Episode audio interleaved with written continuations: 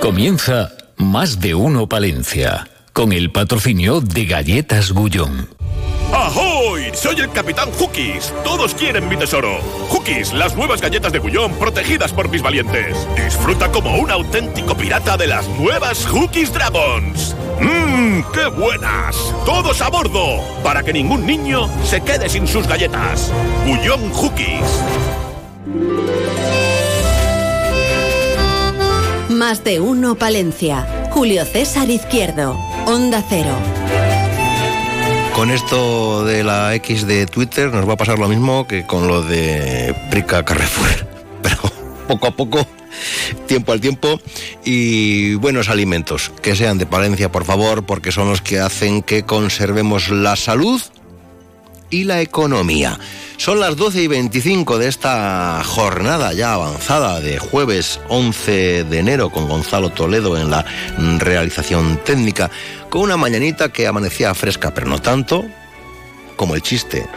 Momentos de cero grados, ni frío ni calor. Ahora mismo tres en el centro de la ciudad. Dicen que son temperaturas gélidas, pero ojo, que ya llega el weekend, el fin de semana, enseguida ahí está, a la vuelta de esquina y subirán un poquito las temperaturas. ¿Y qué pasa? Que hay momentos en los que sale y luce el sol y nos ponemos allí, ¿eh?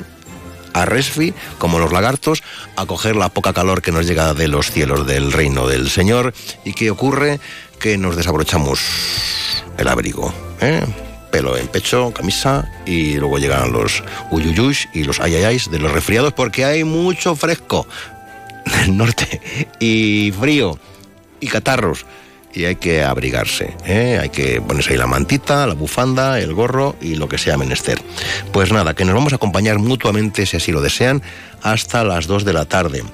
En una mañana en la que vamos a hablar de comercio, en la que vamos a hablar de consumidores, vamos a hablar de reclamaciones, vamos a hablar del sistema reticular, vamos a hablar de arquitectura, vamos a hablar de desarrollo sostenible, vamos a tener buena música, vamos a tener una, ¿cómo es? Se llama tripledemia amigo, esto que lo que nos lo va a contar Beatriz Núñez y estará la profe de los libros, bueno, dándolo todo al 100%.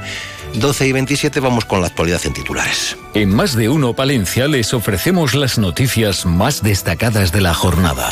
Muy al día ¿Qué tal, Julio? Muy bien, David Frechilla, te veo bien, te veo sin pues, catarros, sin... Bueno, sin nada. algunos hemos pasado, pero de momento... No se va a ni... Ni, el, ni el tato. Ni el tato, ni el apuntador, majo que Julio, dime. bueno, claro, es que, es, que son más de 60 años recogiendo datos y oye, pues Ah. llega un punto donde uno se merece un descanso. Hombre, hombre, hombre. Porque no sabes tú, bueno, sí que lo sabes. Sí, sí. El trabajo que requiere estar día tras día recogiendo todos los datos meteorológicos. Sí. Y claro, Mariano Bustillo ha dicho, bueno, hasta, Hasta aquí hemos llegado. Hasta aquí hemos llegado, que son más de 60 años. Así nos lo han trasladado hoy. Hoy nos han hecho entrega de la última memoria meteorológica del año en Palencia, en lo que se respecta al Observatorio Meteorológico de Carralobo. Esto es un clásico, un, algo Pues imprescindible, formó parte de la vida de todos los palentinos. Tal cual, tal cual. Los datos, su voz, que ahí está, sus refranes, Y todo lo que... y lo que conlleva. y todo lo que conlleva y todo el, Pues el ¿qué va a pasar ahora. Bueno, amigos oyentes? Que ya no va a haber tiempo en Palencia. Ya no, ya no. Ah, A ver ¿quién, si- quién lo mide? ¿Quién lo controla? A ver, pedido susto. es que Claro. esto requiere mucho trabajo, mucho No, esfuerzo y mucha pasión. Y amor, amor, amor. Y amor. vamos a ver, vamos a ver si alguien puede recoger el testigo. Pero bueno, hay que darle las gracias a Mariano Bustillo Pues por sí. estos más de 60 años recogiendo esos datos meteorológicos. Y el último, lo que nos revela, pues, según el Observatorio Meteorológico de Carralobo, la temperatura máxima del año pasado fue de 40 grados, Buah. dos grados y medio más que la media desde el año. 40 grados. Dos grados y medio más que la media desde el año 1988, que era 37,5. La temperatura mínima, pues, de menos 7,5 grados, Hmm. pero inferior a los menos 8,34 de media. Y la temperatura media ha sido de 13 grados, frente a una media de 11,68, lo cual quiere decir que ha aumentado. Lo que quiere decir. Que si el año pasado no hizo frío, hijo mío. Pues fíjate, que datos Este año nos hace un poquitín de frío y estamos todos constipados. Exactamente, exactamente. Eh, bueno, al margen de esto, Julio, vamos a hablar de otras eh, cuestiones. Por ejemplo, por ejemplo, identi- identificar los hábitos de movilidad escolar de las familias palentinas. Ese ha sido el objetivo perseguido a lo largo del pasado año a través del Laboratorio Urbano para la Movilidad Escolar Sostenible, un proyecto de investigación llevado a cabo gracias a la colaboración del Ayuntamiento de Palencia y el Departamento de Pedagogía de la Facultad de Educación de Palencia a través del Parque Científico de la Universidad de Valladolid. En la investigación desarrollada a lo largo del pasado año han participado 24 centros escolares y 628 niños. Vamos, nos quedamos en el Ayuntamiento de Palencia. Eh, ya sabes que se está trabajando para aprobar los presupuestos. ¿Y qué tal? Bueno, pues todo hace indicar que el acuerdo... ¿O no suman? Pues, mm, la suma debería llegar por... líneas rojas o... Bueno, vamos, Palencia ya expresó que había varias cuestiones que no le una principal, que no se incluyera una aportación económica suficiente a su oficina de captación de, empresas. Hmm. Y mm, todo hace indicar que podría salir de ese presupuesto de este año la playa fluvial, para dar paso a lo mejor quizás a una mayor inversión en esa oficina, pero bueno, esto son especulaciones. Parece ser que el acuerdo evidentemente pues pasa con ese socio, no sé si prioritario que es Vamos eh, Palencia, pero el Partido Popular hoy ha querido dar a conocer su eh, valoración acerca del borrador de presupuestos, dicen que llegan tarde, aunque ellos han presentado eh, propuestas por valor de 2,3 millones de euros. Entre ellas cabe destacar que se incluye una partida por valor de 800.000 para la rehabilitación de la alcoholera en una sala de estudios y de ocio, que se incluyan inversiones en instalaciones deportivas, que el plan de sostenibilidad turística pues cuente con una aportación económica propia, además de otras eh, cuestiones que luego les vamos a detallar. Eh, en la Diputación, ¿eh? ahora se habla mucho de igualdad, ¿no? En todos los ámbitos de la sociedad y entre ellos las administraciones. Bueno, pues a tenor de los datos, la Diputación hace tiempo que ha eh, cumplir ha, superado, ha superado eh, sí sí ha superado con nota esa igualdad y unas cifras. Mm, de los 447 trabajadores 242 son mujeres en la diputación. Y a las promos nos remitimos bueno. que en los principales cargos ah, efectivamente. eh, la voz que suena es voz femenina. Sí y bueno, pues se sigue trabajando un plan de igualdad que ha contado con el apoyo de sindicatos y grupos políticos y bueno, son ocho los objetivos que se marcan desde la Diputación que les vamos a contar luego ese plan de igualdad. Y los vecinos de Barro le piden a la Diputación que se recupere el servicio de autobuses que existía hasta Aguilar con salida a las siete y media y que financiaba el ayuntamiento. Fue suprimido por decisión municipal en el año 2012. Muchas cuestiones. Sí, señor. Veo que ya ¿no? empieza, empieza ya el ritmo, el ritmo de la vida. El, de la Navidad, pues el latir, el pulso. Hay deportes. Deportes. Que hoy ha ido ella, la más bella, a la rueda de prensa de Luis Gil, que es el entrenador del Thunder Palencia, y ha hablado del último fichaje. Bueno, pues se lo vamos a contar. Y no le hemos dicho nada de lo de anoche al Herrero. Ah, ni yo. Me sí que me he acordado, ¿eh? De verdad. Pero me ha surgido somos, somos, buena gente. 12, no te creas. 12 y 32. Fecopa. Más de uno, Palencia. Julio César Izquierdo. Onda Cero te invita a sus séptimos premios Mundo Rural Palentino. Jueves 18 de enero a las 12 de la mañana en el Centro de Artes Escénicas Jorge Manrique de Paredes de Nava. Programa de radio en directo y entrega de premios con la actuación de Charlotte Blues Band. Presentado por Julio César Izquierdo. Recuerda, jueves 18 de enero a las 12 de la mañana en el Centro de Artes Escénicas Jorge Manrique de Paredes de Nava. Retira tu invitación en la Oficina de Turismo de Paredes de Nava de miércoles a domingo de 11 a 2 y de 6 a 7 de la tarde. Premios Mundo Rural Palentino, con el patrocinio del Ayuntamiento de Paredes de Nava y la colaboración de la Diputación de Palencia y Chocolates Trapa. En Gadis puedes encontrar a Paula, que sabe que hay recetas que le quedan como anillo al dedo, comprando anilla de potón a 5 euros con 90 céntimos el kilo. Y la mejor variedad de pescado que llega en tiempo récord del mar al súper. Gadis, tienes buen ojo. Gadis, en confianza. Más de uno, Palencia. Julio César Izquierdo.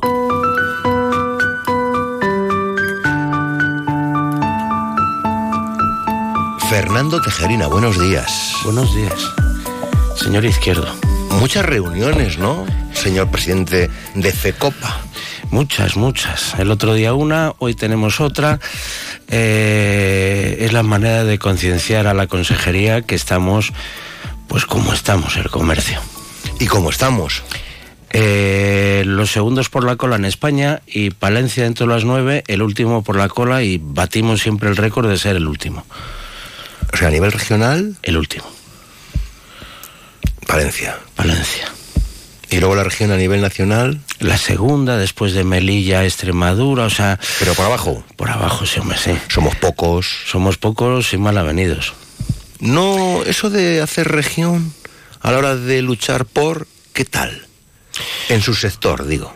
Eh, Ávila son de Ávila, los de Valladolid, Valladolid, intentamos, Zamora. intentamos eh, aglutinar fuerzas porque si de por sí somos un sector muy atomizado, o sea, mm, cada uno vamos a nuestro aire y no miramos más allá de nuestra puerta por dentro, eh, intentamos hacer eh, núcleo para decir, bueno, eh, el sector está así, comercial, tenemos una importancia vital dentro de la economía de la región y nacional. Eh, aquí estamos, ¿no? Manera de hacerlo, eh, que no nos consideren uno a uno. Ya. Bueno, pero luego casi siempre ocurre que en todas las ciudades hay dos de cada. Sí, pero bueno, eso dos no de tiene... hostelería, dos de comercio. Pero eso no tendría dos. nada que ver. De cara ¿No? a hacer actividades no tendría nada que ver. Nosotros con FERCO, FECOPA en este caso, somos el interlocutor válido para estar con la Junta. De hecho, firmamos convenios, firmamos todo, eh, laborales. eh, pero cuestión, daría lo mismo, me refiero, si en este caso de Palencia quiere ir Palencia abierta, con, con FECOPA no habría ningún problema, compartiríamos coche. Hmm. Pero no van. Eh, no, no van. No comparto coche. ¿Por? Pues, pues no lo sé, eso sería una pregunta para ellos. Pero se lo han solicitado alguna vez. En un convenio. ¿O se lo han ofrecido ustedes? En un convenio estuvieron, en un convenio eh, laboral. A partir de ahí no han vuelto. Claro, es una mm, coña, diciéndolo mal o bien o pronto, eh, el estar reunidos con, con sindicatos, con políticos, con no sé quién, con no sé cuál, que sacas la cabeza caliente y los pies fríos. Y sacar yo la cabeza caliente con el pedazo cabezón que tengo, pues es complicado, ¿no? Pero. y no se ve igual. O sea, no, no trasciende tanto como, como tendría que trascender, ¿no? Pero bueno, eh, nos da lo mismo. La cuestión está en que el comercio no se nos muera más de lo que está. Pero que no van juntos. Yo con Palencia Abierta, con, con Sergio Domínguez, me llevo muy bien, aparte de haber sido eh, o es ex primo mío, eh, por mi parte lo de ex, eh, me llevo bien. O sea, donde le veo, tomamos lo que sea, un café, una caña o, bueno, un café o una caña. Pero, pero de ahí a lo demás, pues cada uno lleva lo suyo. ¿Qué balance hacemos de las Navidades y cómo arranca eh, enero con su cuesta y sus rebajas? Pues hombre, eh, en Navidades mm, yo es que me suelo fijar, porque preguntar a veces te pueden llegar a mentir la tienda, o bien por arriba o bien por abajo. Pero ibas por la calle mayor y veías bolsas de compra nuevas. Quiere decir que no sacaban la que tenían para la basura en su último uso para pasearla por la calle mayor. Eh, ha entrado el frío con lo cual entrando el frío, sobre todo las rebajas, que es equipamiento de la persona, pues les ha venido muy bien. Y esperemos que con las rebajas pues terminen de quitar el stock. Hmm. Pero- el stock de, de tienda. Pero claro, ¿cómo estamos? Pues menos mal que antes de las rebajas. Yo el otro día, ayer, hablaba con gente, antes de ayer, perdón, hablaba con gente de comercio de Ávila, de Segovia, tal cual, y decían que bueno, que gracias al frío, que mm, vaya, parece que arrancaban, pero ya es que nos conformamos casi con cualquier cosa. Hmm. ¿Y se reúnen con el consejero? Con el consejero de Industria, eh, Comercio y Empleo, El que tiene muchos títulos. el señor- Mariano Veganzonas. ¿Y qué llevan para poner sobre la mesa o, o qué? O Lo igual del otro día el estuvimos consejero que ya tratando- les expone o propone a ustedes algo. Estuvimos tratando el otro día eh, modificaciones del plan estratégico solo con FERCO, que es la patronal de comercio de Castilla y León. Eh, hoy se trata con más gente, o sea, con eh, medias, medias cadenas, con cadenas muy grandes, con el corte inglés. Y bueno, pues seguiremos luchando porque se hagan modificaciones que pensamos que son justas y el consejero el otro día eh, nos la reconoció que eran justas peticiones que le hacíamos. Sí, pero igual reconoció que son justas las peticiones, Dios lo verá. pero después que sigan después- ustedes orando. Y con el mazo dando. Eh, claro, una cosa es que a un político le puedes decir que, jo, que bien, que ha sido muy empático con el sector, y otra cosa es que nos haga caso y ponga las medidas eh, oportunas. Pero eh, por, por, ir a lo tangible, para que nuestros oyentes luego cuando vayan a tomar el vermú puedan decir, acabo de escuchar esta entrevista y me he quedado con estas tres ideas. Le hemos pedido ser sector estratégico. Que dicho así, dices, ¿y esta chorrada para qué es?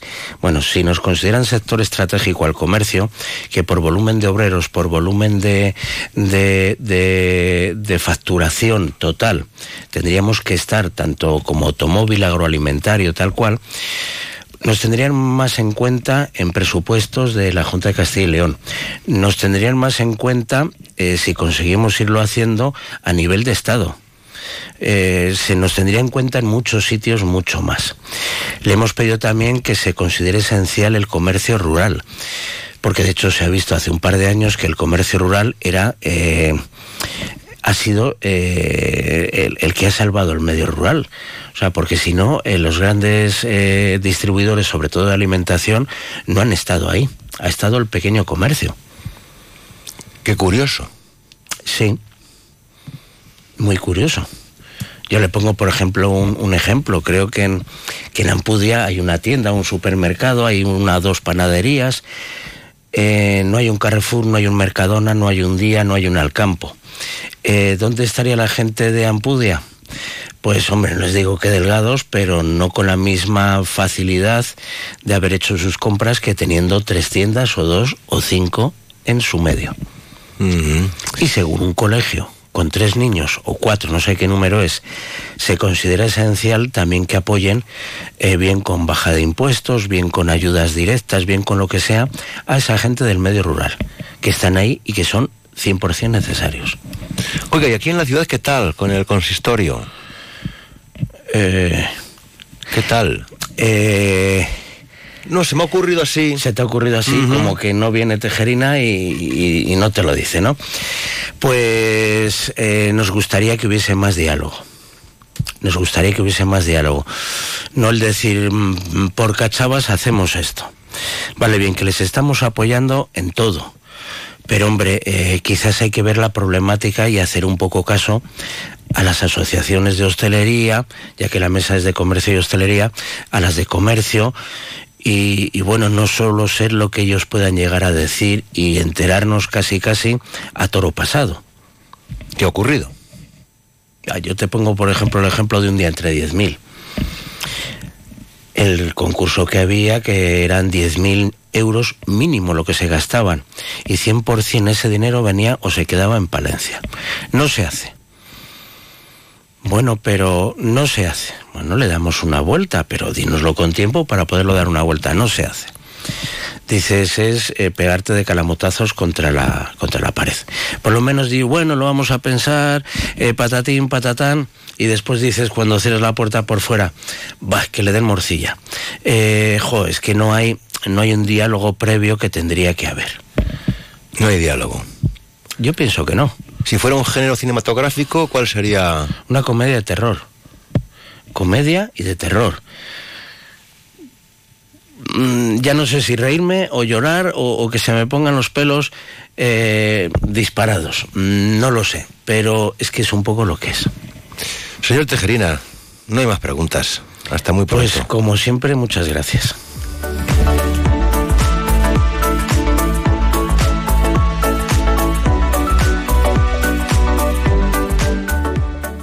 Más de uno Palencia. Julio César Izquierdo. A ver, esto por aquí. Enchufamos este cable, este otro aquí y... Oh. Eh, Tomás, con este ya van 1199 intentos para que esa cosa haga luz. Lo bueno se hace esperar. ¿O no? Porque mañana mismo puedes disfrutar de tu nuevo SEAT Ateca con entrega inmediata. Y de sus faros full LED, claro. Corre, las unidades son limitadas. Collado SEAT, calle Andalucía, El Vial. Onda Cero te invita a sus séptimos premios Mundo Rural Palentino. Jueves 18 de enero a las 12 de la mañana en el Centro de Artes Escénicas Jorge Manrique de Paredes de Nava. Programa de radio en directo y entrega de premios con la actuación de Charlotte Blues Band. Presentado por Julio César Izquierdo. Recuerda, Jueves 18 de enero a las 12 de la mañana en el Centro de Artes Escénicas Jorge Manrique de Paredes de Nava. Retira tu invitación en la oficina de turismo de Paredes de Nava de miércoles a domingo de 11 a 2 y de 6 a 7 de la tarde. Premios Mundo Rural Palentino con el patrocinio del Ayuntamiento de Paredes de Nava y la colaboración de la Diputación de Palencia y Chocolate Trapa. Más de uno Palencia. Julio César Izquierdo.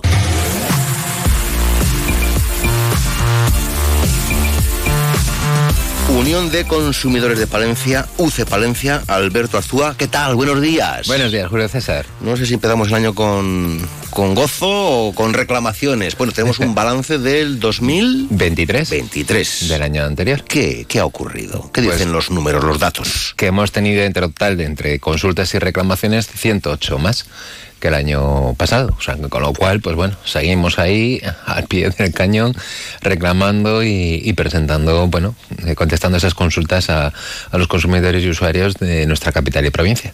Lo que viene sumando no me acuerdo ahora mismo, no he traído La Unión de Consumidores de Palencia recibió en el año 2023 un total de 8.522 consultas y reclamaciones en toda la provincia. En toda la provincia. Date cuenta que tenemos ahora mismo vigentes en este 2024 convenios con venta de baños, con dueñas, tenemos también con Ampudia, tenemos también con esto Cervera de Pisuerga, eh, y en Aguilar de Campo. Es donde tenemos actualmente ¿Le convenios. gustaría llegar a algún municipio más? Pues nos gustaría retomar el de Saldaña, que creemos que es una zona que, que está pues, muy necesitada de, de, los consumidores, pero desde hace ya cinco años, desde la anterior corporación que se cambió y demás. Desde la actual, entiendo. De la actual que está ahora, pero claro, como sí, sí. ya llevan cinco años, pues eh, no lo, lo, quitaron, lo quitaron, no, no lo vieron necesario y lo quitaron. Y eso que les hicimos bastantes ayudas y, y bastantes mm, reclamaciones cuando tuvieron la inundación del camping y demás, Mm-hmm. mm -hmm. y lo estuvimos tramitando y ayudándoles al ayuntamiento de, de Saldaña para, para tramitarla. Allí estuvo Susana, que es una de las compañeras Sí. que está trabajando, y allí lo hizo. Eh, hablando de consultas y reclamaciones, ¿en qué línea? ¿Las habituales? Eh, sí, ¿Las temáticas no cambian? no cambian? No cambian. La sota, caballo y rey, como digo yo Sí. siempre, que es la electricidad, el gas y el tema de la telefonía. Mm. Son las tres. Cuidado que nos dan la matraca por teléfono todo tipo de empresas. A veces no sabes si son de verdad o de mentira. Pues normalmente en los, por los datos que nos den o cuando nos llamen por teléfono, si no sabemos quién nos llama, no demos esos datos. Seamos más recelosos. Eh, Guardemos nuestra intimidad, por decirlo de alguna manera. Cuando salimos a la calle no vamos en ropa interior. Intentamos entiendo que mantener tiene nuestra que ser durísimo ese trabajo, los que son Sí. de verdad, de verdad. Sí. Eh, eh, antes eso se llamaba puerta fría, ¿no? Sí, Ahora este teléfono helado. exactamente. Muy buena expresión. Y, y te dicen, no, mire, es que yo que- le queríamos ofrecer... Y, y siempre llevan unas horas que ellos entienden que, que te van a encontrar no sé dónde, porque te van al móvil por lo más general, pero entienden que igual estás en casa comiendo. Pues en ese caso no hacer caso, ver bien la oferta, determinarla bien y después cuidado con el tema de las estafas bancarias que se están produciendo cada vez más. Uy, cuando te llega un mensajito, un Y- SMS... o, o que te tienen información y te llaman y tienen información de- que solamente conoce tu banco. Esa información es, se no hay que compra vende. nunca ningún dato, No, nunca, nunca. O sea, cuando ni te, contestar ni ningún SMS. cuando te llamen por que te teléfono, pidan- dejarles escuchar y demás, pero nunca les des ningún dato. Vuelvo a repetir, cuando salimos a la calle salimos vestidos, no salimos en ropa interior, Mm. no salimos desnudos. Entonces nos hagamos como el traje del emperador. Ya. No seamos tan tontos, entonces no demos ese dato. Seamos más recelosos. Es que los damos como, como el que canta. ¿Los O sea, consumidores estamos protegidos?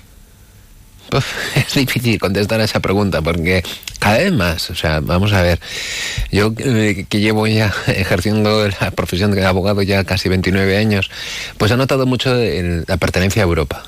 Eso se ha notado muchísimo, o sea, ese cambio que ha habido y que las competencias en consumo y legislación en consumo pertenezca a Europa, eso se ha notado mucho en la defensa eh, de los consumidores. Y así hemos tenido todas las sentencias del Tribunal de Justicia en la Unión Europea relacionadas con cláusulas de suelo, con los gastos de hipoteca, con todo el tema de, de las ejecuciones hipotecarias, etcétera, etcétera. Mm. Y eso se ha notado mucho. Gracias al Tribunal de Justicia de la Unión Europea y vuelvo a repetir que tenemos el paraguas de la Unión Europea. Y eso es lo que se ha ido viendo, esas compras fuera de establecimiento mercantil, las compras realizadas por Internet, etcétera, etcétera. Eso se ha notado mucho, gracias a esa legislación europea. Ya, si retomamos, nota, ¿no? Se nota, muchas, si retomamos cuando fue el famoso aceite de colza, que muchos Uy. oyentes se acordarán de Sí, ello y sí, demás. Y claro que fue en el año 84, 83, 84, y en el 84 es que se se aprobó la primera ley de consumidores y usuarios en, en España, en toda España. Ahí es donde se nota ese cambio. Y ahí es donde se ve que ha habido esa evolución en cuanto a la protección de los consumidores. ¿Que queda mucho trecho aún por recorrer? Pues sí. Porque claro, vuelvo a repetir, más preguntantes, ¿dónde están las reclamaciones? Y, y y se resuelven las reclamaciones en qué porcentaje? Porque a veces... eh, Podemos estar hablando de un eternizas. 80, entre un 80 y un 90% de las que se tramitan desde la Unión de Consumidores, que se están resolviendo favorablemente, a favor del consumidor. Porque ya tienes un, un respaldo. Pero yo creo que cuando se mueve el usuario a título individual lo tiene más complicado. mucho Lo más complicado. más difícil. Más ¿no? difícil, por eso... eh, ¿No haces fuerza? No. Entonces, por eso cuando viene la gente a la Unión de Consumidores decimos, no, para tramitar su reclamación tiene que usted que asociarse. Y alguien estará pensando, pero si yo voy a, a visitar a estas buenas gentes de la Unión de Consumidores, ¿me cobran? Eh, la consulta no se cobra. Lo que sí que se le cobra es que si se tiene que tramitar la reclamación. Nosotros le informamos cómo se tiene que tramitar, qué se tiene que realizar y cómo se va a realizar. Y después, si quiere que le tramitemos la reclamación, se tiene que asociar. Porque la Junta de Castilla y León este año pasado sí promocionó la subvención, pero no la ha pagado. No. Ni la ha tramitado ni ha hecho nada de nada. A Pero se- se se convocó. Se convocó. ¿Y ustedes solicitaron? Solicitamos. ¿Se concedió? No, porque no, no ha habido- no hubo respuesta. No hubo respuesta ni nada. Se hizo la convocatoria, se hizo tal, está recogida en los presupuestos. Ninguna asociación de consumidores de ninguna León. asociación de consumidores de León ha recibido ni un céntimo de la Junta de Castilla y León. Antes sí. Antes sí. ¿Y ahora? Ahora nada. Ahora nada. Ahora nada.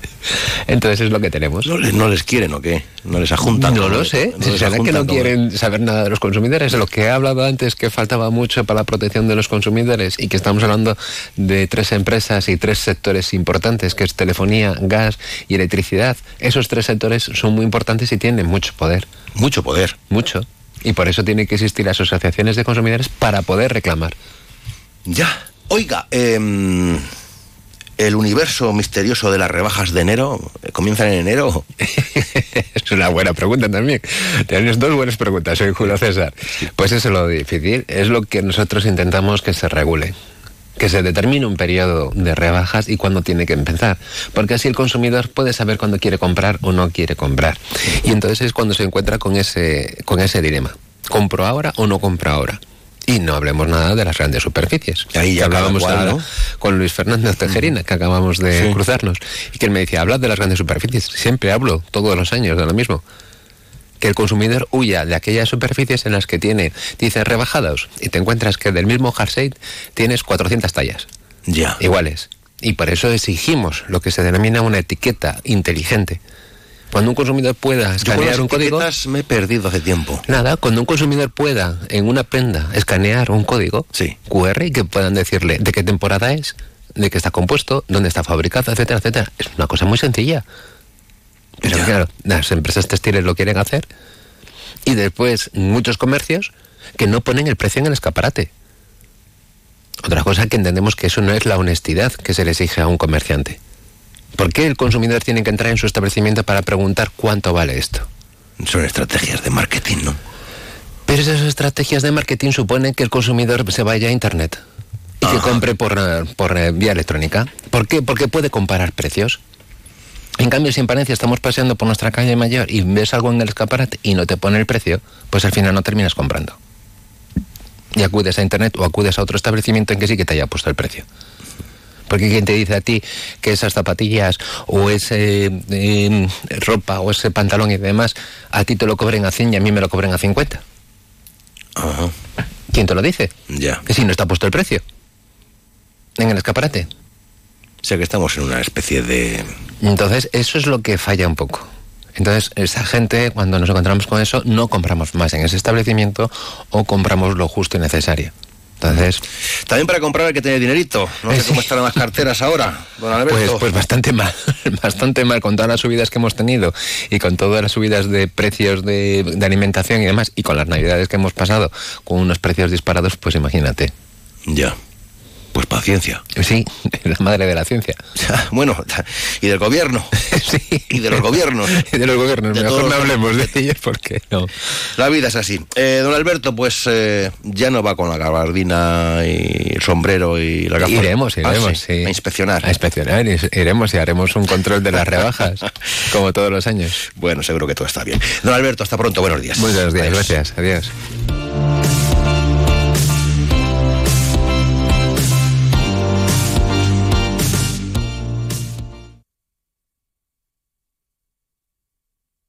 Más de uno Palencia. Julio César Izquierdo.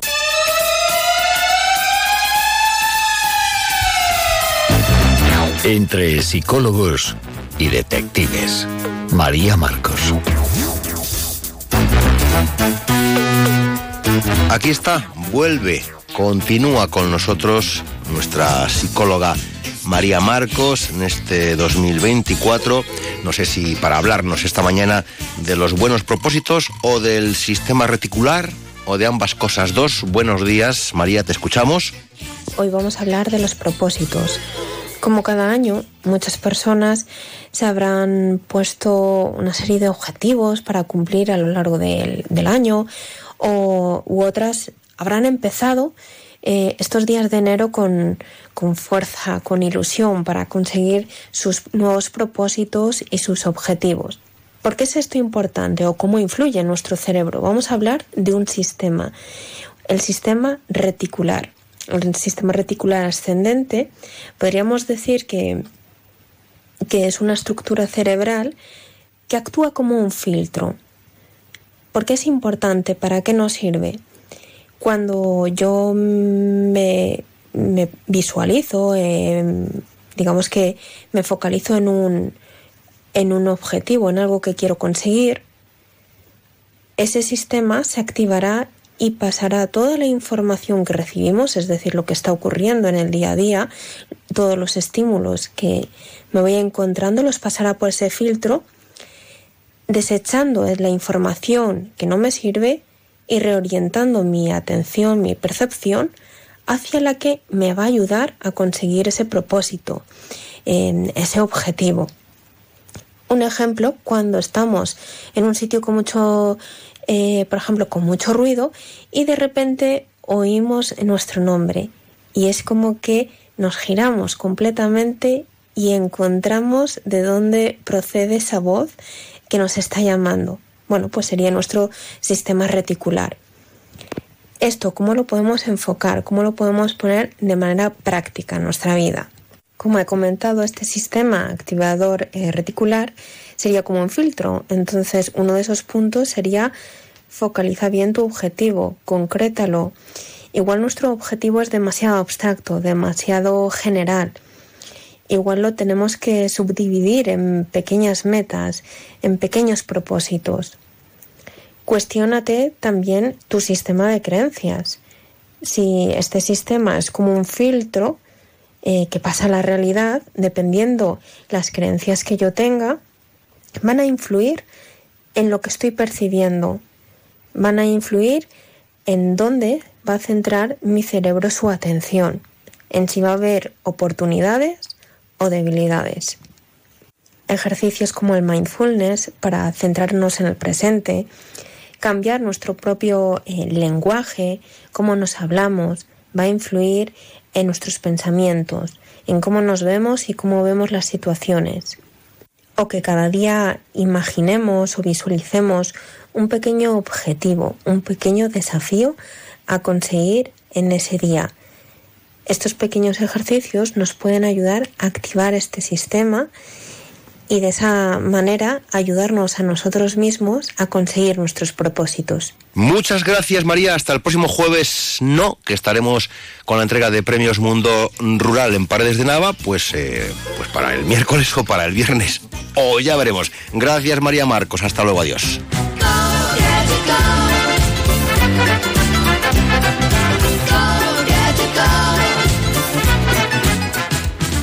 Más de uno Palencia. Julio César Izquierdo. Onda Cero.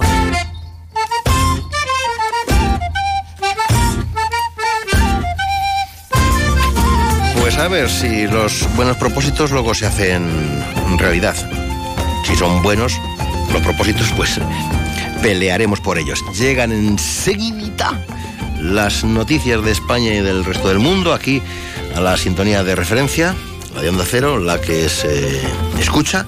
Y después estará por aquí Concha Lobejón, la profe de los libros, la arquitecta Pilar Diez, que tiene premio Beatriz eh, Núñez, nuestra enfermera, y un poquito de, música y de compás. Abrazos para los que nos escuchan a través de onda ondacero.es, que sabemos que están pendientes de las cositas que pasan aquí en Valencia, en nuestra capital y en nuestra provincia. Vamos a las noticias de España y del resto del mundo. Va.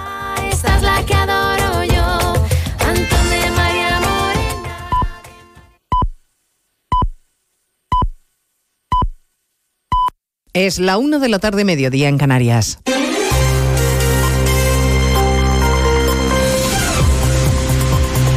Noticias en Onda Cero. Buenas tardes, les avanzamos a esta hora algunos de los asuntos de los que vamos a hablar con detalle a partir de las 2 en Noticias Mediodía, pendientes de que el Gobierno explique los detalles de cada una de las cesiones a Junts a cambio de salvar dos de sus decretos en el Parlamento.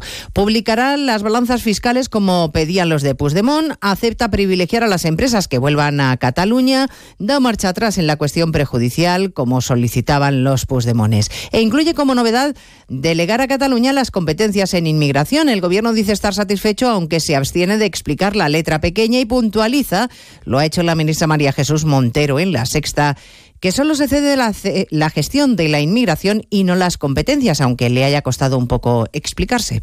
Lo que se le hace es una delegación de competencia y, por tanto, es una, eh, digamos que es una peculiaridad constitucional en la que se establece en un artículo constitucional no la transferencia de la titularidad, sino la delegación por parte del Gobierno de España de la competencia, lo que significa que sigue siendo del Estado sigue siendo del Estado, lo único que se ceden son las competencias. Eso es lo que decía la vicepresidenta política del Gobierno, María Jesús Montero. Entre tanto, el Partido Popular dice que no descarta acudir al Tribunal Constitucional porque entiende que el Gobierno está vulnerando los derechos de los españoles, privilegiando solo a unos pocos. A esta hora está prevista la comparecencia en Génova del líder de la formación, de Alberto Núñez Feijó.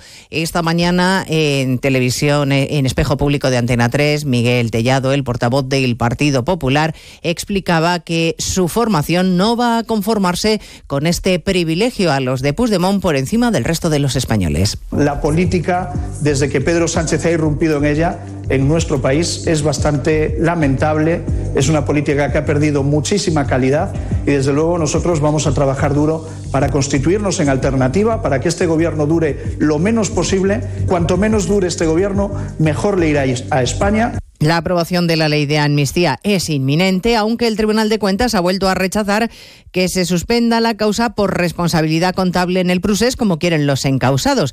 Va a servir de muy poco, porque Junqueras y Puigdemont van a ser amnistiados. También por esto, Eva Llamazares. Por economía procesal pedía esta vez Junqueras, al igual que otros ocho codemandados, que se dejara en suspenso la redacción de la sentencia por la responsabilidad contable del Prusés, por la que fueron juzgados para depurar la malversación de más de 3 millones de euros en la acción exterior y el 1O. Tal y como viene sosteniendo la Fiscalía y el Tribunal, la consejera del Tribunal de Cuentas fundamenta su negativa en que a fecha de hoy se desconocen los términos de la ley pendiente de aprobación por parte de las Cortes Generales. Nueva muestra de que pese a que el destino de todo lo relacionado con el procés es el archivo, los tiempos de los tribunales son distintos de los políticos. Ya son dos las comunidades autónomas que van a recurrir a la vía judicial para frenar la obligatoriedad de la mascarilla en centros de salud y en hospitales. Al anuncio del País Vasco le sigue hoy el de Baleares, redacción en Mallorca, María Cortés. El Gobierno ha solicitado a la abogacía de la comunidad la interposición de un recurso contencioso para pedir la suspensión cautelar del uso obligatorio de la mascarilla, según ha anunciado la consellera de Salud Manuela García, que insiste que la situación en Baleares no justifica esta medida. La tasa de gripe está en 60,8, que es una proporción muy pequeña. Eso quiere decir que el virus circula poco y, y lo lógico sería pensar si nosotros seguimos incrementando la situación, pues ponerlas obligatorias, pero cuando realmente sea necesario, ¿no? La consellera además adelanta que la vacunación ha aumentado un 54% en Baleares en el primer día sin cita previa. Les contaremos a partir de las 2 de la tarde en qué punto está la polémica por el vertido de las bolitas de plástico. El Benega quería que Rueda compareciese en el Parlamento, pero va a tener que conformarse con la comparecencia a petición propia de la consejera de Medio Ambiente que se ha comprometido a dar todas las explicaciones. Y además hablaremos de la demanda de Sudáfrica contra Israel por genocidio, demanda que se está dirimiendo en la Corte Internacional de Justicia desde esta misma mañana. De todo ello hablaremos en 55 minutos cuando resumamos la actualidad de esta mañana de jueves 11 de enero. Elena Gijón, a las 2, Noticias Mediodía.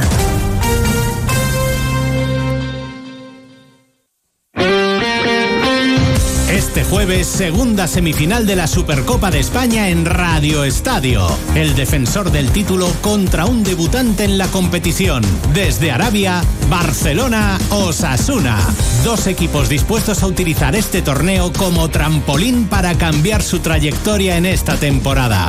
Este jueves, desde las 8 menos 20 de la tarde, vive la antesala del primer título del año en Radio Estadio. Con Edu García. Te mereces esta radio. Onda Cero, tu radio.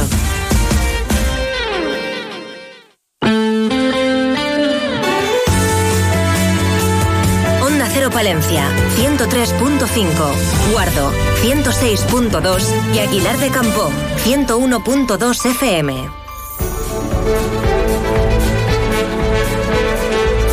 Más de uno Palencia.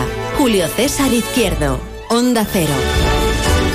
Pues aquí que nos han pillado tomando un cafetito, cafetito de, de la tierra, con unas eh, mini palmeritas de productos virgen de Bezo, que está, la verdad, eso te duele una muela y se te quita todo. Pues se te quita la muela, que no, pues no, que te quitan todos los males, porque ya estás así como, pues más alegre, pues la vida va de otra manera, es todo más llevadero. Eh, sigue el día nublado, con 4 grados de temperatura en el centro de la ciudad. Serán protagonistas la arquitecta Pilar 10, 10, ¿eh? Pilar 10, no 10, Pilar 10. Eh, Beatriz Núñez, pues hablando de, hablando de virus, de estas cosas que hay, de catarros, y la profe de los libros que viene con energía, Concha Lorejón. Una y seis, segundo tiempo. Más de uno Palencia. Julio César Izquierdo. Onda Cero te invita a sus séptimos premios Mundo Rural Palentino. Jueves 18 de enero a las 12 de la mañana en el Centro de Artes Escénicas Jorge Manrique de Paredes de Nava. Programa de radio en directo y entrega de premios con la actuación de Charlotte Blues Band. Presentado por Julio César Izquierdo. Recuerda, Jueves 18 de enero a las 12 de la mañana en el Centro de Artes Escénicas Jorge Manrique de Paredes de Nava. Retira tu invitación en la Oficina de Turismo de Paredes de Nava de miércoles a domingo de 11 a 2 y de 6 a 7 de la tarde. Premios Mundo Rural Palentino con el patrocinio del Ayuntamiento de Paredes de Nava y la colaboración de la Diputación de Palencia y Chocolates Trapa. Rebajas en Rapimueble simplemente más bajas. Dormitorio ahora 139 euros. Apilable de salón 159 euros. Más ahorro, más ofertas, más barato. Solo en Rapimueble, el líder en rebajas, calidad y garantía. Más de 230 tiendas en toda España y en rapimueble.com. Más de uno Palencia. Julio César Izquierdo. La profe de los libros, Concha Lobejón. La super profe de los libros. No lo habíamos pedido por, por Reyes. Concha Lobejón. Buenos días. Mira que eres gamberro. Ya, hija, pero también hay que poner, ¿no? Un, un poquito de salsa, ¿eh? Sopa, de, sí. sopa de ganso, ¿no? Por Está- supuesto. que Está todo el mundo, ¿no te parece? Digo yo, no sé. Amigos oyentes, Concha Lobejón, la profe de los libros. Está la gente como muy tensa, ¿no? Pues eh, eh, yo sí que lo noto, ¿eh? En Sí, mi ¿no? clase también. Sí, en mi clase también. Buenos días. dice, ¿No? A veces, perdón. Perdón, ¿qué me está contando? relax. Oye, que, Dime, que dime, no os he dicho que feliz año, que me han dicho que hasta el día 15 se puede decir feliz Sí, año. sí, sí, se puede, se puede, se puede. Eh, bienvenida ya otra vez a casa, hija. Bienvenida. Sí, sí, se está bien en casa, ¿eh? Está bien en casa. La semana sí, que viene no vamos a tener sección porque es el Ah, día, no. mm, día 18. Pero Jueves 18 tenemos- que estaremos, que estás invitada, estaremos en, eh, estaremos en Paredes de Nava, en el Centro de Artes Escénicas, con nuestros premios Mundo Rural, allí en directo. Qué maravilla. Ah, me apetece muchísimo conocer Pues ese espacio. vente, vente conmigo Te- y tengo- subes ahí un poquitín. Tengo ¿sabes? colegio. Ah, tengo tiene- colegio. Tiene un colegio, Concha Lejón, amigos.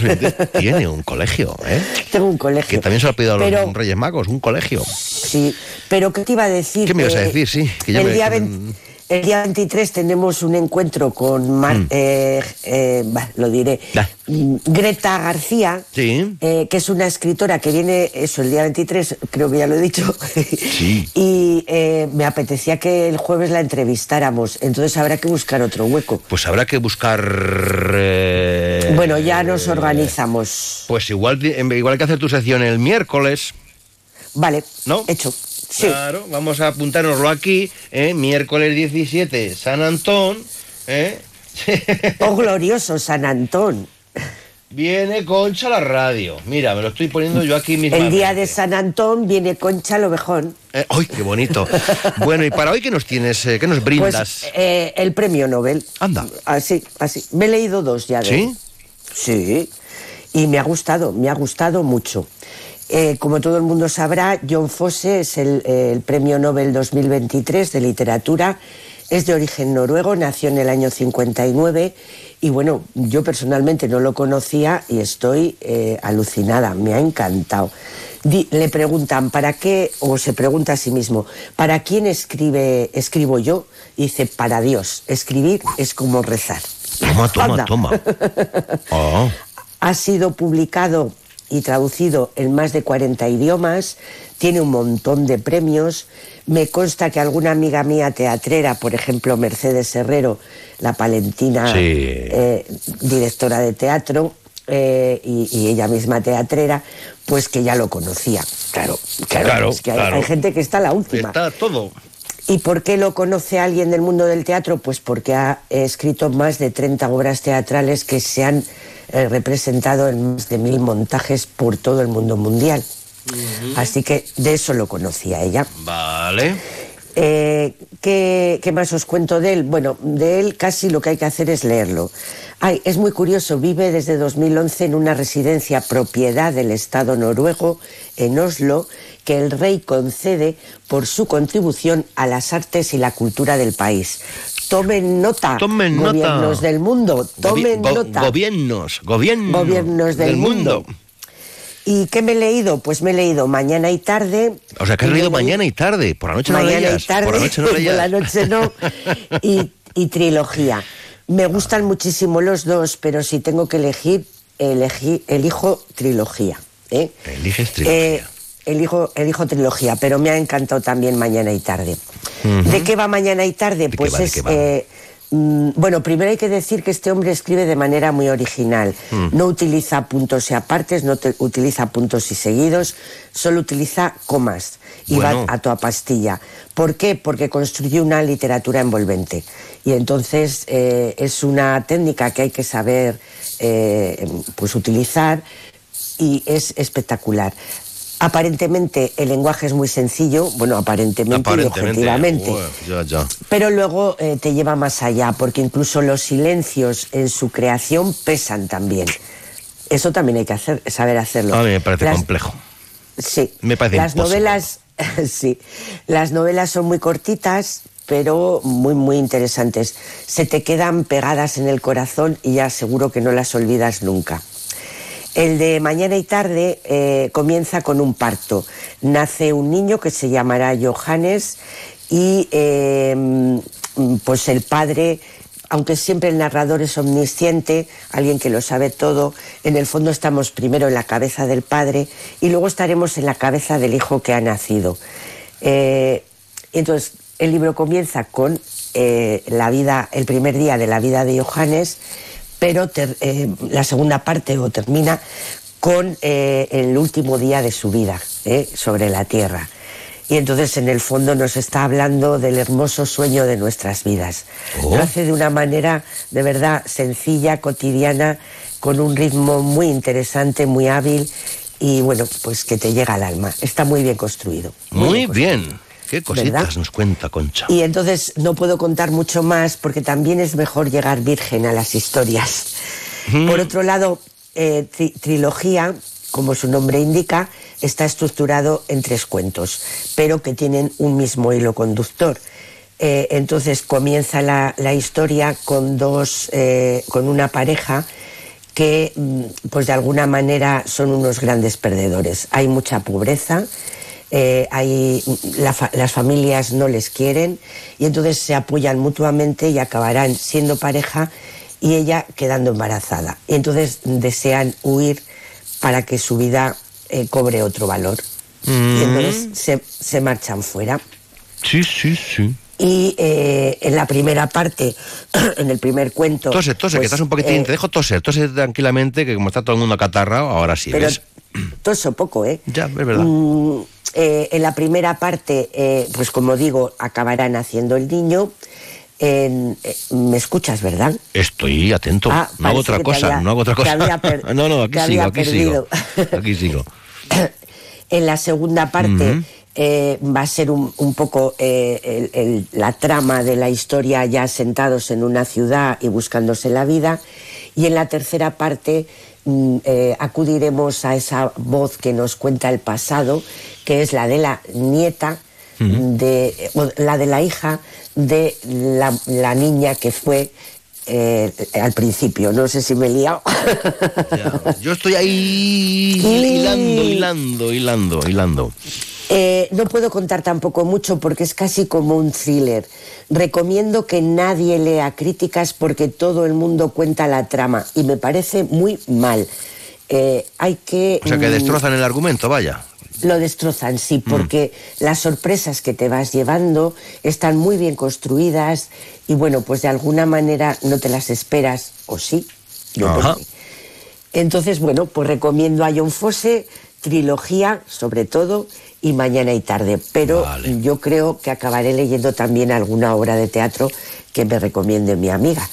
Mm. Y no os quiero contar nada más para no desvelar nada. Bueno, pues bienvenida a esta tu casa, a esta tu sección, el contacto directo con tu público, que sabemos y tus fans, que son numerosísimos, eh, la profe de Pues, los libros, eh, todo el mundo lo dice. me- y el próximo jueves estamos en Paredes de Nava, en la entrega fantástica, séptima edición, Mundo Rural Palentino, premios fabulosos, música en directo, entretenimiento, show business. eh, bueno, Eso no es, no es autopublicidad, ¿verdad? eh, sí, ¿no? O sea, sí, un ¿no? poco. Ah, entonces espero el día de San Antón, tontón, ton, ton, ton. Eh, ¿Sabes lo que decían en mi barrio, no? Creo que lo he contado más veces. Mm, oh, glorioso San Antón, el 17 de enero. ¿Qué hacen ahí esas payasas que no atienden los pucheros? ¿Tú crees que se podía decir eso en el barrio de San Miguel? Dios santo bendito. Menos mal que ahora ya nos duele que nos digan esas cosas, ¿no? Es- hemos mejorado. Hemos mejorado. Sí, sí, sí, sí. Pero hay que mantener los refranes también, ¿eh? La tradición. Bueno, refranes algunos refranes habrá que revisarlos. No, pero esa- Ese, por ahora- ejemplo, Pero los versos satíricos. Ah, A bueno. Se hacen nuevos. Hay los clásicos, pero también hacen nuevos. La tradición Vale. que se hace, sobre todo en los pueblos, no hay que perder la tradición de Yo estoy de acuerdo. los versos de San Antón y la bendición de animales y la fiesta y el festejo de estas nuestras cosas, de nuestras, nuestras raíces, hasta que llegue el revisionismo y lo mande de todo a tomar por saco. Eh, ¿No? No. No. que sí, que sí. Ay, esta sección, amigos, también es provocadora para que la gente piense y reflexione y nos ponga a parir, si fuera menester. Por su- Bueno, que le pongan a parir a Julio. A, a mí, a mí, que soy el, el- el de... que eres el jefe. No, uy, nada, ni eso. Humilde esto. Oye, que nada, Bueno, que, que nos enredamos. pues que- Adiós, mi corazón. Que os quiero y cuidaros mucho y que no os engripéis. ¿Se dice así? Seguro que no. Adiós. Más de uno Palencia. Julio César Izquierdo. Soy José Luis Fraile, ganadero y presidente de la IGP de Lechazo de Castilla y León. Los operadores de las razas autóctonas trabajan para que nuestro producto pueda llegar al consumo de los supermercados, de las tiendas, tiendas online y vosotros podáis consumirlo, un producto de gran calidad y los ganaderos podamos subsistir con nuestras explotaciones. Muchas gracias por colaborar con nuestro trabajo. En Gadis puedes encontrar a Edu, que sabe que en la mesa se cocinan grandes momentos comprando filetes de cerdo a 5 euros con 25 céntimos el kilo. Y la mejor variedad en frescos para que disfrutes a tu manera. Gadis, tienes buen ojo. Gadis, en confianza. Más de uno Palencia. Julio César Izquierdo. Onda Cero con el mundo rural palentino. En Onda Cero hablamos de nuestros pueblos, de sus gentes e iniciativas.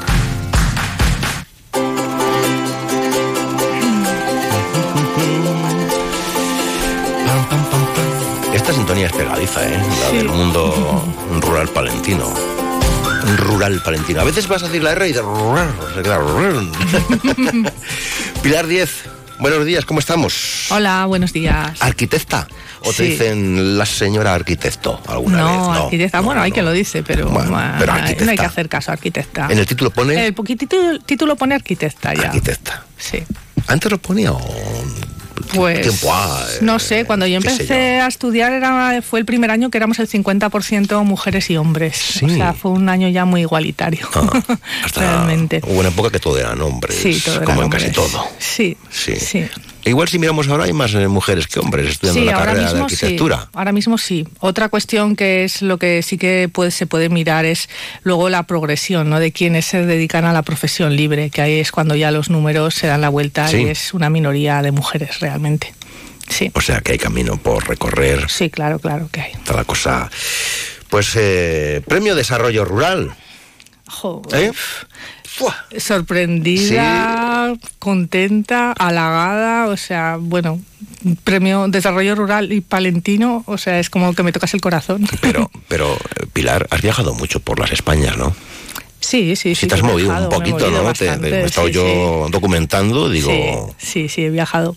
Y la verdad por es España que... y fuera. Y fuera también, sí, sí, fuera de España también.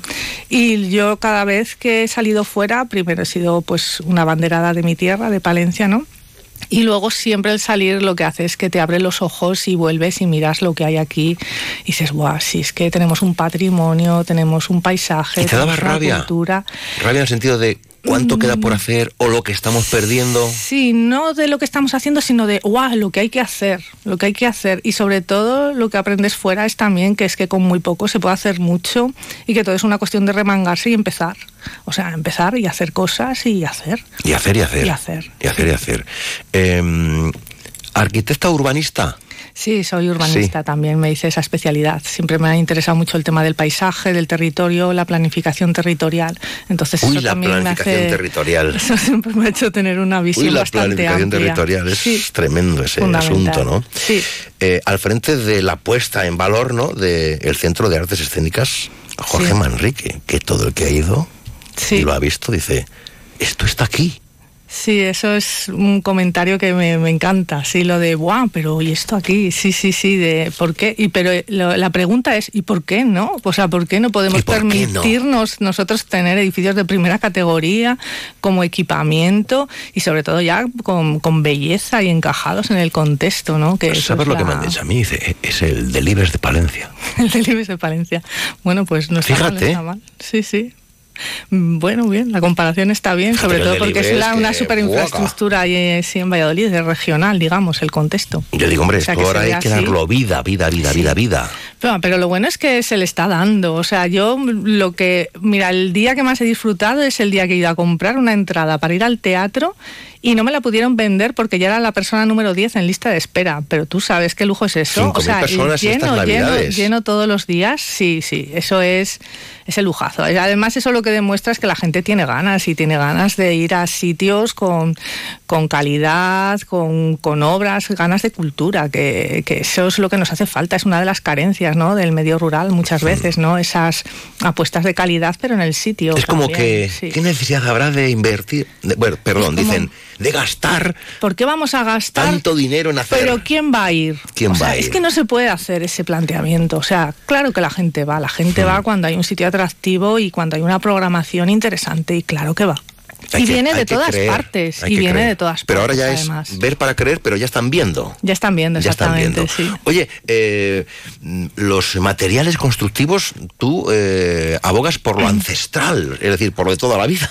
Sí, completamente. Pero que se le puede completamente. dar un... Porque al final tú a esos usos, a esos materiales ancestrales que hemos tenido ahí siempre, tú es una cuestión de hacerles un uso contemporáneo. O sea, vamos a utilizarle con una estética de hoy, de hoy en día, ¿no? Buscar el confort que necesitamos en los edificios, pero aprovecharnos también de esas cualidades que tienen esos materiales y que sobre todo configuran nuestro entorno, configuran nuestros pueblos, son nuestra identidad, es lo que reconocemos, lo que nos hace ¿Y reconocernos. por qué se ¿no? ha dejado de? Bueno, el hormigón todo lo puede. El hormigón todo lo puede, la, también mucho tema de industrialización, ¿no? Y luego también mucha pues de la gente que también estaba trabajando en los pueblos en esos momentos.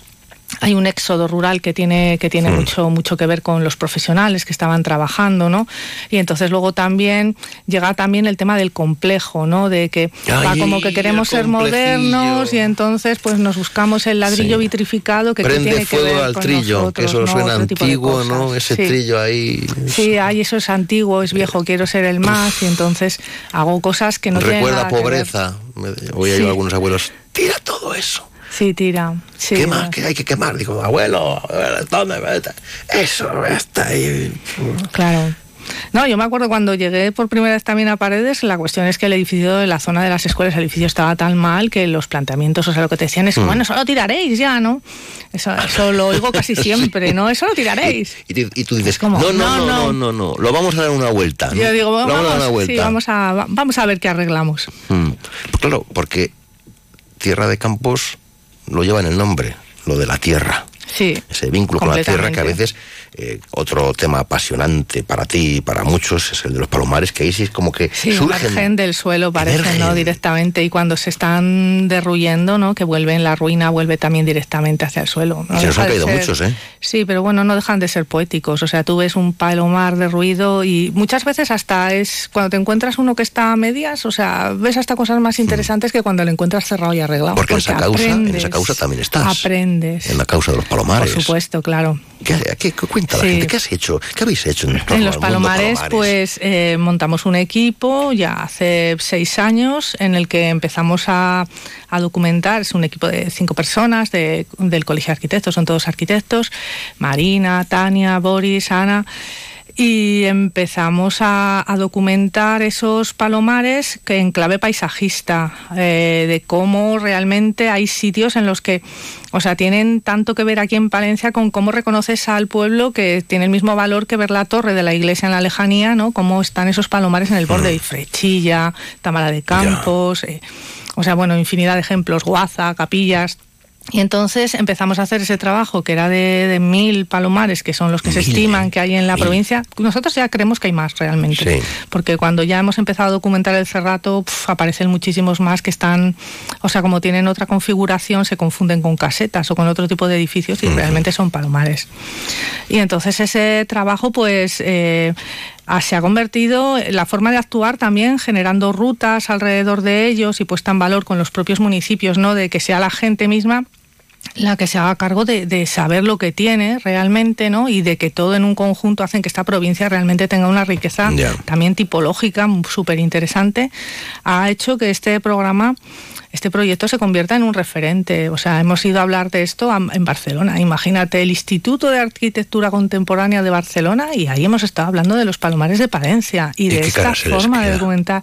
Saben, saben de su Pues, existencia. eh, a ver, es que cuando empezamos a hablar de ello, o sea, lo que nos encontramos es muchísima gente que viene a decir, pero madre mía, pero esto está ahí, pero ¿y esto qué es? Pero ¿y esto cómo se puede visitar? O sea, es, hemos despertado un interés, sí, sí, de querer venir a verlo, pero de, de desconocimiento total. Que por eso también otra pata del, del proyecto es que empezamos a hacerlo todo visible en una web en la que todo el trabajo que fuéramos elaborando se, se viera para que la gente desde lugares muy lejanos pudiera reconocer y ver que este patrimonio está aquí, ¿no? Todo gira en torno a la Y tierra. todo en torno a la tierra realmente, ¿no? También digamos que la arquitectura contemporánea, que ya se han preguntado, o sea, ya después de pasar todos esos momentos de, de gran construcción y tal, pues también hay como una reflexión, ¿no? De si tenemos que ser más sostenibles.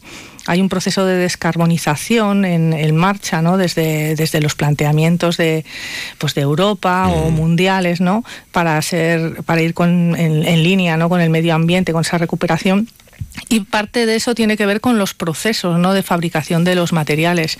Entonces el tema de la tierra y los materiales naturales es un camino también que no va en esa línea de materiales muy costosos, muy sofisticados, sino al revés. O sea, son eh, procesos como de baja tecnología, low tech, ¿no? que se llama, que es, que es recuperar esas técnicas en las que lo que se, ne- o sea, se necesita poco consumo energético para producir material.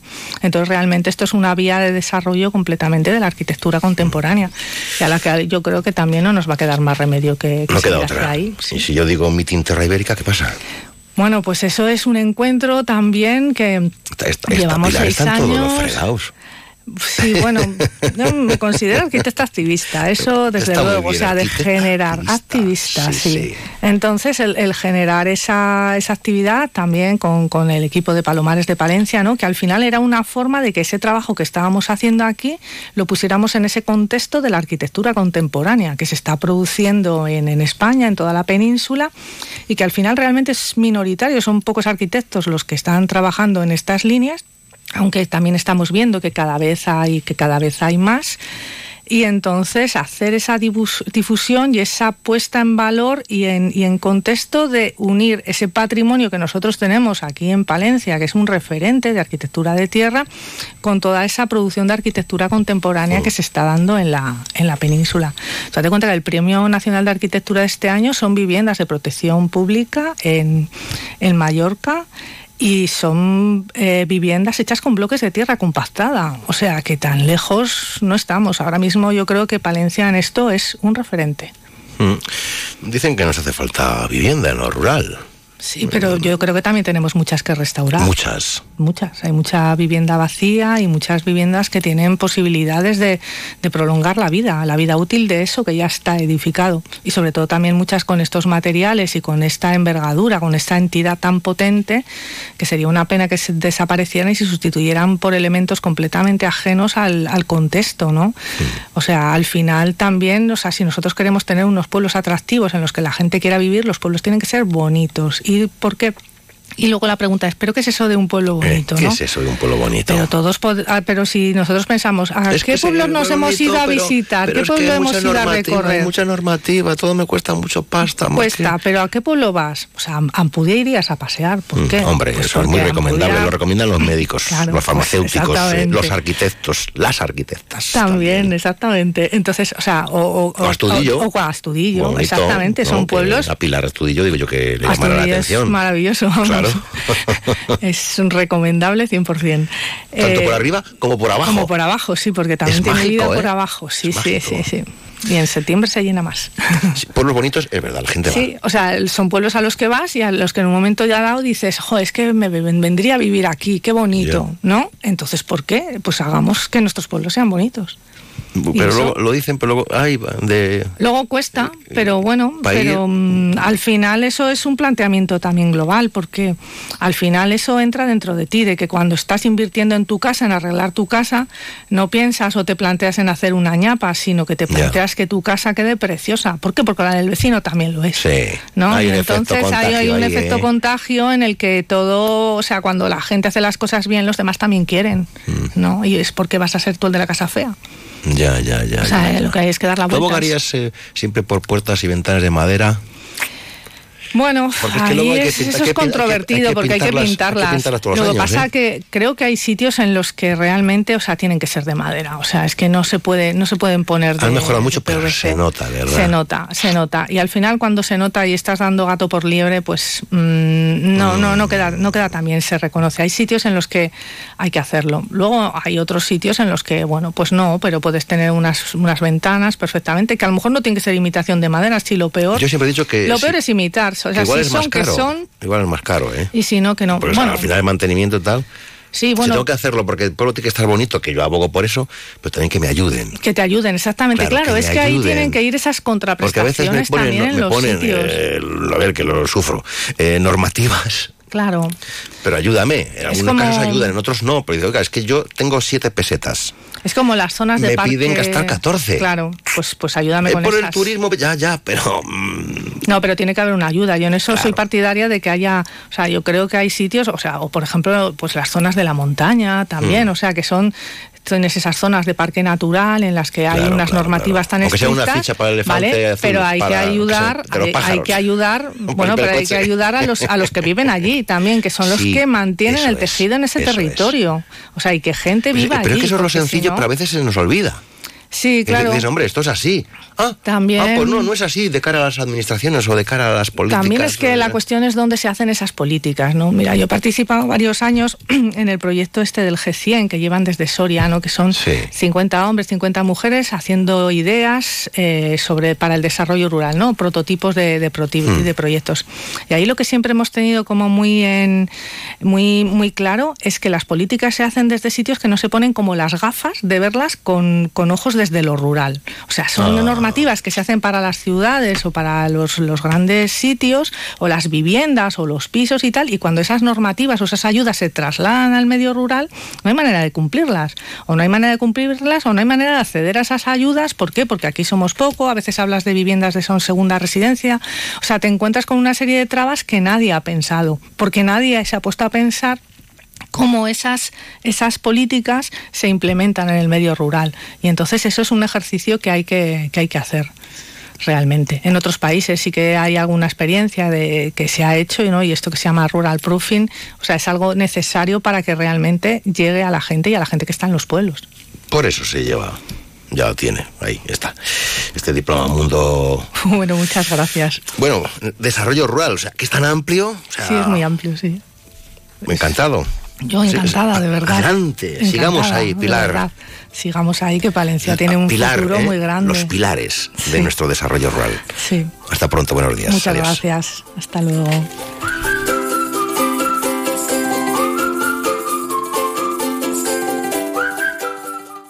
Más de uno Palencia. Julio César Izquierdo.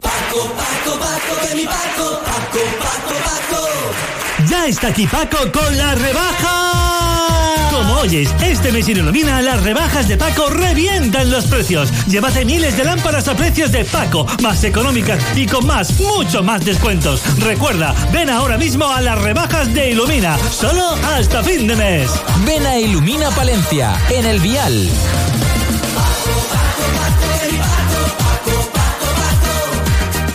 Onda Cero te invita a sus séptimos premios Mundo Rural Palentino. Jueves 18 de enero a las 12 de la mañana en el Centro de Artes Escénicas Jorge Manrique de Paredes de Nava. Programa de radio en directo y entrega de premios con la actuación de Charlotte Blues Band. Presentado por Julio César Izquierdo. Recuerda, Jueves 18 de enero a las 12 de la mañana en el Centro de Artes Escénicas Jorge Manrique de Paredes de Nava. Retira tu invitación en la Oficina de Turismo de Paredes de Nava de miércoles a domingo de 11 a 2 y de 6 a 7 de la tarde. Premios Mundo Rural Palentino con el patrocinio del Ayuntamiento de Paredes de Nava y la colaboración de la Diputación de Palencia y Chocolates Trapa. Más de uno Palencia. Julio César Izquierdo.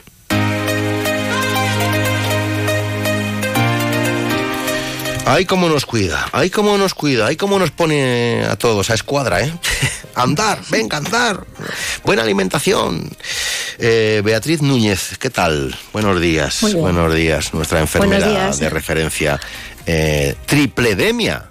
¿Qué esto qué es? Qué palabra, ¿eh? ¿Qué pasaba Qué ahí? palabra. Es, eh, parece que estás hablando de, de- de- de- de colesterol o algo de esto. Sí, ¿Eh? es una trigliceridemia y Sí, esas cosas. sí, sí. Pero no, no es así. Es, es una palabra de moda ahora porque habla sobre los males respiratorios que estamos sufriendo actualmente. Porque la sensación, no sé si os da a vosotros, pero a mí sí, es que ahora todo el mundo está malo. Y si Sí. no lo ha estado estos Eh, sí, días. efectivamente, sí. Y los que no han caído malos, pues que no canten victoria tan pronto. Yo ¿Qué significa esta palabra? Bueno, pues eh, eh, es para resumir el ataque de tres virus respiratorios.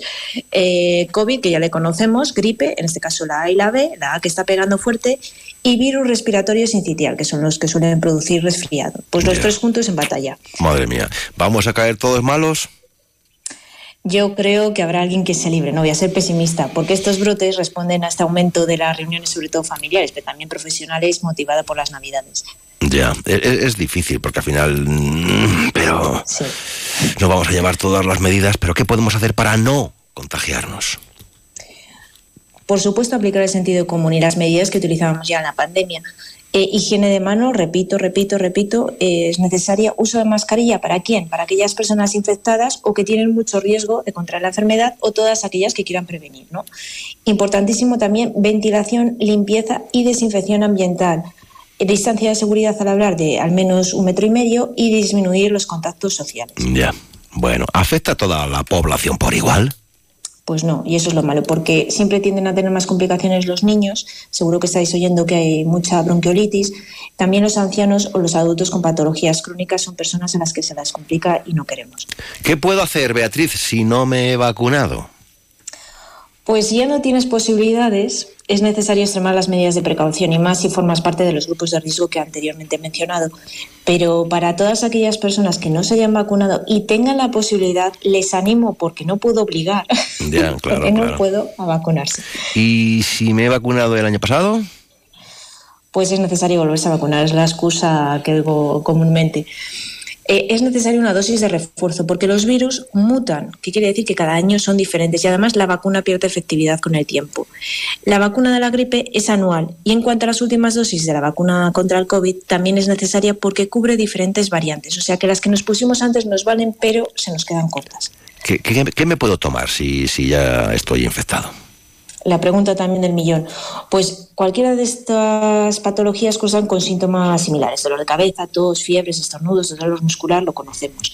Como son virus, no hay que tomar antibiótico. No, porque nuestro organismo resuelve eh, en unos días la infección.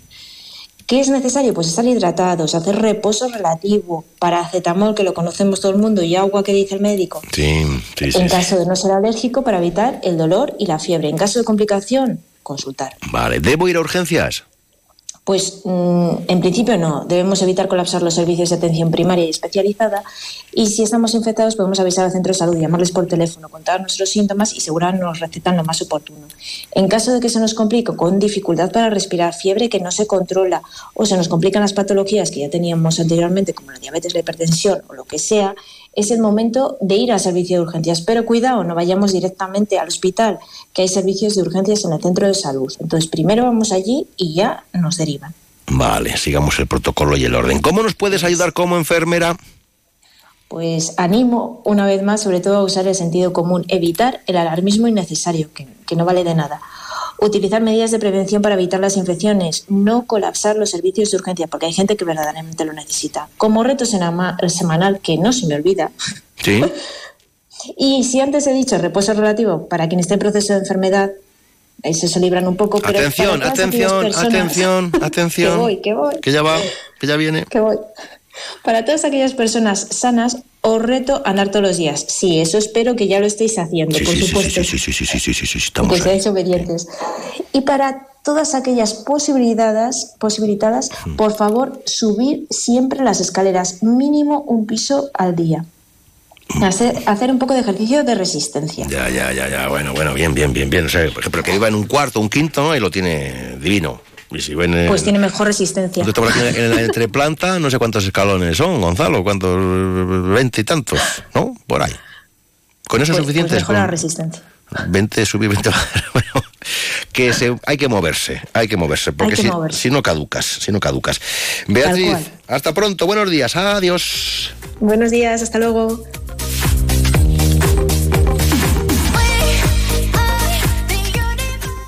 Más de uno Palencia. Julio César Izquierdo.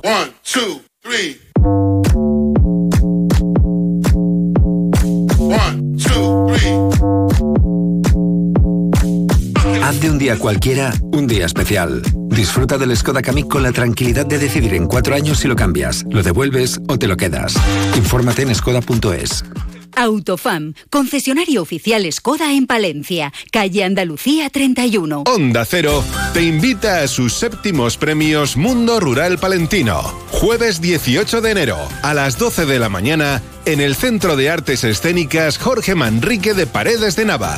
Programa de radio en directo y entrega de premios con la actuación de Charlotte Blues Band. Presentado por Julio César Izquierdo. Recuerda, Jueves 18 de enero a las 12 de la mañana en el Centro de Artes Escénicas Jorge Manrique de Paredes de Nava. Retira tu invitación en la Oficina de Turismo de Paredes de Nava de miércoles a domingo de 11 a 2 y de 6 a 7 de la tarde. Premios Mundo Rural Palentino, con el patrocinio del Ayuntamiento de Paredes de Nava y la colaboración de la Diputación de Palencia y Chocolate Trapa.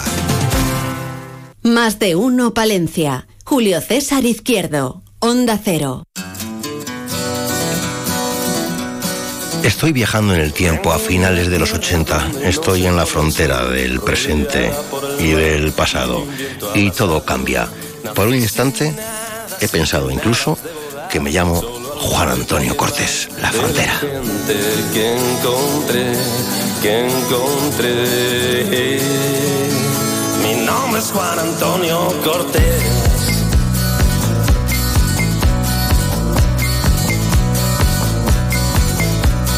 Hay gente que nace y vive en soledad, muere en un pedestal, nadie le llorará. Hay gente que vive perdida y sin valor, y gente que vive suplicando una vez más, una vez más. El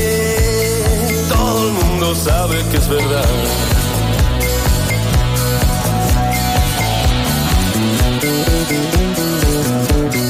Hay gente que duerme y al despertar no sabe distinguir el sueño de la realidad. Me gusta, ¿eh?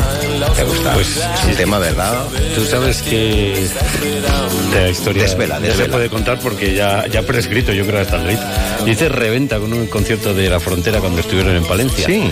Con 14 años. Fíjate, ya apuntabas maneras. No, no, porque un amigo nuestro no tenía entradas y dijimos, pues no se va a quedar Ah, fuera. claro, Entonces, hombre. vendimos, costaba 300 pesetas la entrada por ahí, la vendimos a 600, nos fuimos a la hamburguesería de Palencia a comer una hamburguesa y luego volvimos al concierto que estaba abierto para que se airara un poco y entramos otra vez con 14, 15 años. Fíjate, fíjate, fíjate. Cuando los niños iban a conciertos, mejor que estar todo el día con la maquinita de las narices, iba a decir. Sí, fíjate, fíjate. Qué historias, ¿eh? Ay, tan, Bueno, bueno, muchas noticias, muchas, Sí. muchas, muchas. Sí, sí, sí, sí, sí. Pues entonces vamos a ello. Vamos. Pues hasta las dos, en Mar y Palencia, nos cuentan muy bien contadas las noticias.